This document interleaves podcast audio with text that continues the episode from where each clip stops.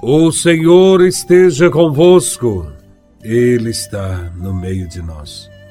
Proclamação do Evangelho de Nosso Senhor Jesus Cristo, segundo São Marcos, capítulo 3, versículos de 13 a 19. Glória a Vós, Senhor.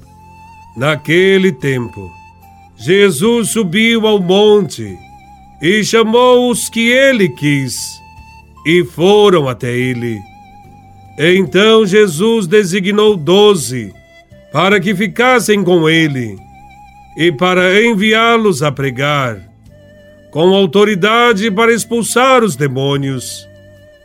Designou, pois, os doze: Simão, a quem deu o nome de Pedro, Tiago e João, filhos de Zebedeu aos quais deu nome de Boanerges, que quer dizer filhos do trovão, André, Felipe, Bartolomeu, Mateus, Tomé, Tiago, filho de Alfeu, Tadeu, Simão, o cananeu, e Judas Iscariotes, aquele que depois o traiu. Palavra da salvação. Glória a vós, Senhor. No Evangelho, Jesus escolhe alguns discípulos que tinham interesse por ele e pelas coisas que ele dizia. Esses discípulos, conhecidos como apóstolos, foram os primeiros e os mais preparados discípulos do Mestre Jesus para passar adiante os seus ensinamentos quando Jesus escolheu seus doze apóstolos. Não estava dando a eles apenas o privilégio de estarem mais pertos, mas estava conferindo um ministério apostólico com a missão de levarem a todo mundo a salvação trazida por ele. Jesus não chamou para seu grupo de discípulos os mais preparados do seu tempo mas os mais disponíveis. Chamou, na sua maioria, simples pescadores. Chamou gente simples, porque o coração mais simples está livre de muitas preocupações. No Evangelho, Jesus chamou os que ele quis. Portanto, a vocação é de iniciativa divina. Porque Deus chama a este e não aquele ou aquela, é mistério que não entendemos. O certo é que para uma missão ou outra, todos nós somos chamados. E nós só seremos plenamente felizes se seguirmos o caminho a que Deus nos chama.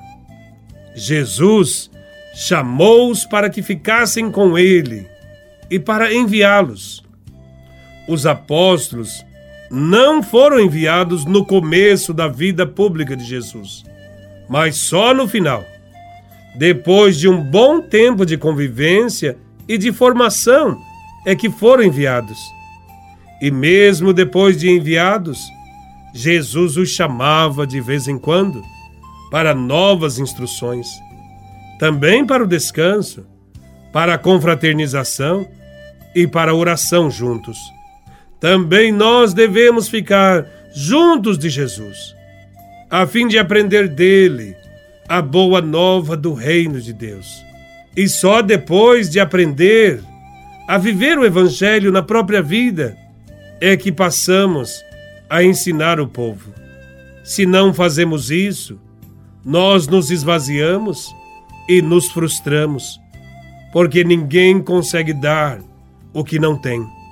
Quando Deus nos chama, Ele nos capacita para que possamos cumprir a missão. Não só nos capacita, mas nos dá os meios e os recursos necessários. O chamado de Deus para nós é irrevogável, é para sempre. Ele vê o coração e faz as suas escolhas dentro do que é justo e não de acordo com as nossas razões humanas. Por isso, Ele escolhe pessoas que aos nossos olhos são incapazes, sem gabarito, despreparadas, e os capacita para se tornarem evangelizadores. No trabalho do reino de Deus, vale mil vezes mais o que temos dentro do nosso coração do que a capacidade intelectual que nós possuímos. As escolhas do Senhor se dão naturalmente, sem grandes alardes. Foi assim que fez Jesus quando chamou os doze.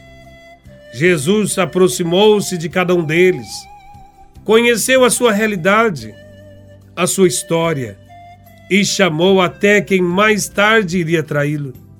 Jesus não chamou apóstolos só para impressionar ou provocar elogios. Ele tinha um objetivo: fazer a vontade do Pai, para que não se perdesse ninguém. Se Jesus tivesse chamado muita gente só para agradar ou para fazer justiça aos olhos do mundo, o trabalho do reino não teria sido eficaz. Jesus sabia que na sua missão ele teria que enfrentar dificuldades, também com os seus escolhidos. Sabia que estaria lidando com homens cheios de defeitos, mas mesmo assim, não desistiu e foi com eles até o fim.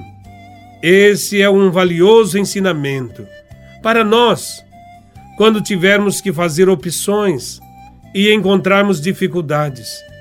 Nunca devemos desistir. Precisamos descobrir com Jesus, na Sua palavra e em oração, qual é a vontade de Deus nas diversas circunstâncias da nossa vida e responder sim com convicção a este chamado. Louvado seja nosso Senhor Jesus Cristo, para sempre seja louvado.